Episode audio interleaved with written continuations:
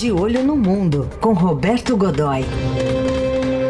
O momento da política internacional no Jornal Eldorado. Godoy, bom dia. Bom dia, Heisen. Bom dia, Carol. Bom dia, amigos. Olá, Godoy. Bom dia. Só para registrar quem tinha falado dos Estados Unidos, hoje 19 anos do 11 de setembro. É. É verdade, é isso mesmo. 11 de setembro de 2001, 19 anos bem lembrado. É uma daquelas é, um, é, uma daquelas datas em que todo mundo sabe o que estava fazendo quando soube, quando viu o atentado, né? Exatamente, está na é? memória, é? né? Está na memória, está na memória. Agora, me lembro que isso começou diga, com... É, não, eu, eu me lembro que esse tipo de coisa, esse tipo de memória começou com o assassinato do Kennedy. Todo mundo lembrava o que estava fazendo quando é. soube do quando soube do atentado. É. E agora, o 11 de setembro, a mesma coisa, né? É isso. Tava no ar lá dando a notícia, mas uh, uh, tem a ver também aqui porque a gente vai falar de um cargo estratégico, né, uh, que é a secretaria, lá os ministérios são secretarias da defesa, e o, o Biden está falando em uma mulher e o Trump já respondeu que ela é comunista. É bom, sim, claro. O Trump não, ele não perde cinco, ele não perde cinco minutos, né? Ele não tem, não tem papo com ele a respeito. O, e ela é, veja, ela, embora seja uma, uma militante democrata, importante no partido, tem uma. Ela, é, ela é, em certa medida, conservadora. Né?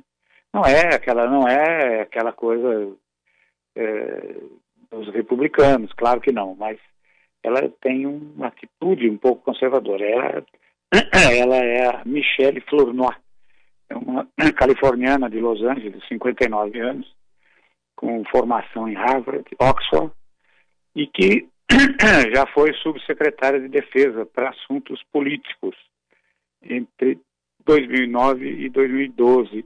Ela serviu com o Obama, né?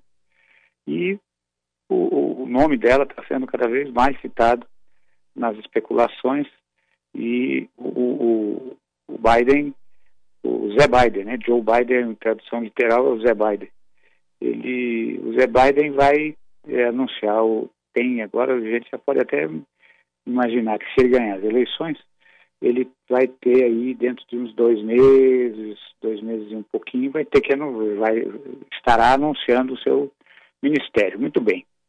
É, a, a Michelle, ela elegeu já desde a, da, do, da, da experiência anterior dela, ela elegeu a China como o grande adversário. E tem que lembrar, né, Heisen e Carol, que o, os Estados Unidos prosperam num mundo polarizado, sempre foi assim. Na Guerra Fria, antes da Guerra Fria, é, mesmo, durante a, mesmo durante a Segunda Guerra, em certa medida, a prosperidade que veio, chegou para os Estados Unidos pós-Segunda Guerra tem muito a ver com essa polaridade que havia, que, que, que eles, enfim, eles prosperam quando tem um adversário que é, é um outro polo, né? E, e, aí o que ela tem feito, o que a, a, a, Michelle Flor, Flor, tem, tem feito com grande competência é promover uma discussão a respeito disso. Ela defende a tese, e não é uma coisa apenas pessoal dela como cientista social, mas é, tem a ver com eh, estudos e com ensaios de outras agências, essa coisa toda, em que eh, a projeção é de que a China será terá o maior PIB do mundo em 2030, o maior produto interno bruto do mundo em 2030. E as maiores forças armadas apenas cinco anos depois, 2035, muito modernas e muito equipadas, como já são hoje, só que elas ainda não têm volume. Né? É, num seminário recente, a, a Flor Noir fez, era uma espécie de cenarismo, né? Quer dizer, era, era um, um, um, debate com cenários. Então, ela imaginou, ela fez um, colocou ali como uma possibilidade de um conflito limitado, nesse momento, eh, entre Estados Unidos e China. Eh, e aí usava duas, eh, usava duas hipóteses, assim, que por causa de Taiwan, ou seja, era uma, seria uma resposta a uma intervenção chinesa em Taiwan, eh, ou por causa de um bloqueio naval no Mar da China. Né? E a conclusão não é boa para os Estados Unidos. Quer dizer, todos os ensaios ficou claro que se isso acontecesse hoje, é, a maior parte dos navios, os porta, a maior parte dos porta-aviões, submarinos, é, os bombardeiros estratégicos de grande porte, é, os caças, é, a, a, tropa mais bem preparada estaria a milhares de quilômetros de distância. Não tem onde ficar ali por perto, não tem onde estacionar. Poderia ter um porta-aviões, uma força-tarefa em algum lugar, uma pequena frota, mas não nada além disso. Né? E aí, onde é que estaria a vantagem chinesa? Em tecnologia. Né? É, contra satélites, lasers é, canhões lasers né, para interceptar satélites, é, canhões de energia de alta energia, é, mísseis de hipervelocidade que poderiam neutralizar, por exemplo, bases como Guam e, e, as, e, e os pré-posicionamentos americanos no Japão. Né?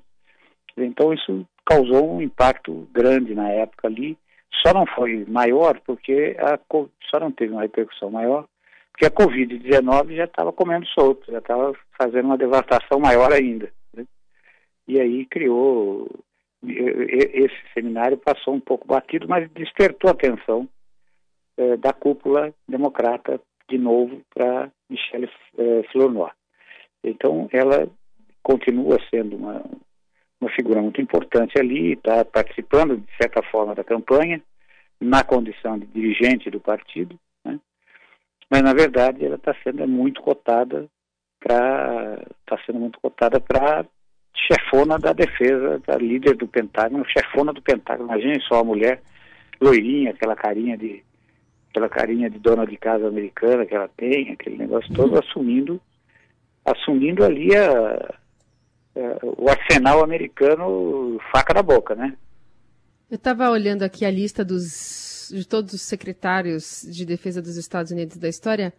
Não tô, não tô vendo nenhuma mulher aqui na lista e nem nenhum negro. Então, assim, é, seria também um fato histórico, né? Sair o McCasper e entrar uma, uma, uma mulher nesse cargo, não? É, é verdade. É, não, ela, ela, quando ela assumiu essa subsecretaria em 2009, ela era a mulher com, em posição mais alta na administração da defesa americana e pela primeira vez uma mulher, né?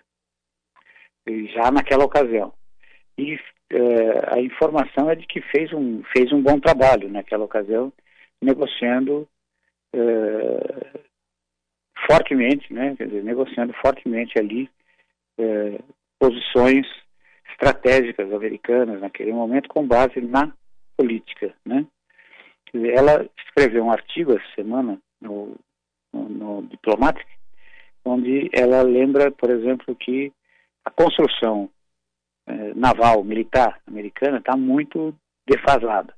Os Estados Unidos teriam, em tese, 350 navios, 337 navios de combate, né? É, entre eles 11, os 11 gigantescos porta-aviões de 100 mil toneladas, aquelas cidades que a coisa mais próxima da, da coisa mais próxima do, do, da Guerra nas Estrelas que a gente que a gente já viu, né? Então eles eh, ainda assim são seriam 337. A China tem 350 navios com mais de 80% de prontidão, ou seja, ela pode mobilizar mais de 80% desses navios se precisar agora, por exemplo. Os Estados Unidos não se sabe, mas não chega nem perto nem, não chega nem perto disso, né? Então, já é ali, por aí, já vai ficando cada vez mais complicado esse negócio todo. Ah, o, o, a Michelle promoveu também um seminário dentro do, do Senado é, para falar a respeito disso e com apoio do pessoal da Rand Corporation, que é aquela agência, é o braço é, civil do Pentágono e da CIA, de certa, em certa medida, e que faz, eh, promove esses estudos, faz os cenários, essa coisa toda. E o, o chefe do Estado-Maior, chefe do Estado-Maior Conjunto, que é a maior autoridade americana, a maior autoridade militar americana, eh, disse que eh, os Estados Unidos podem sim perder uma próxima guerra em que vem, para a qual venha a ser chamado. E aí, veja só, quando a, o seminário começou, havia 99 eh, parlamentares participando, né? Entre senador, foi no Senado, mas havia também pessoas da Câmara dos Comuns, da, da Câmara dos Representantes. É, havia 99 deles lá. Nesse momento, que foi, digamos, a, a parte mais sensível da coisa, esse negócio todo, estavam apenas oito presentes ao plenário. Então, a gente vai, vai ter, o Zé Biden vai ter um grave problema aí para mobilizar. Agora, a atitude do Biden em relação a isso, a posição dele, é interessante. Ele diz que sim, é preciso ter força, é, sim, é preciso investir em defesa, ele não vai fugir disso, né? mas o que ele quer é uma capacidade de dissuasão. Ou seja, ele quer ter uma, ele diz, olha, eu quero ter força na mão para poder sentar na mesa com um, um, poder sentar na mesa negociando em, com pessoas que saibam todos ali do tamanho do poder militar dos Estados Unidos da América. Uhum. Muito bem. Para fechar, só deixar uma dica de filme, já que essa semana ressurgiu no noticiário o jornalista Bob Woodward, né, que revelou o escândalo de Watergate. Sim, sim. Agora com o Covid-Gate, né, com entrevistas daí do, do Trump admitindo que minimizou a pandemia, o filme é o Todos os Homens do Presidente, com Robert Redford e o Dustin Hoffman. Acho que vale ver. Né? Aliás, aliás tem uma coisa muito interessante a respeito disso. Quando é. o filme foi lançado, ele é, deu uma entrevista é, o Eduardo deu uma entrevista e, a respeito do, da participação e tal, esse negócio. E aí um repórter, uma repórter, perguntou a ele ali, é, falou, olha, você, isso, veja, estamos falando dos anos 70, né? Isso. Ele, começo dos 70, ele era um jovem e tal, essa coisa. Então, hoje ele tem 77 anos. Aí é, perguntaram, a, a repórter perguntou a ele assim, você é considerado um galã e tal, um pegador aí em Washington. O que, que, você, que, que você acha disso, né? Ele chegou e falou, olha, eu, por uma questão de descrição, não vou fazer comentário. Mas eu quero Sim. só lembrar você uma coisa. Quem, quem, me, quem me interpretou no cinema foi o Robert Redford. Boa. Muito bem. Tá bom, Godoy. Bom fim de semana. Até segunda. Para nós todos, até segunda.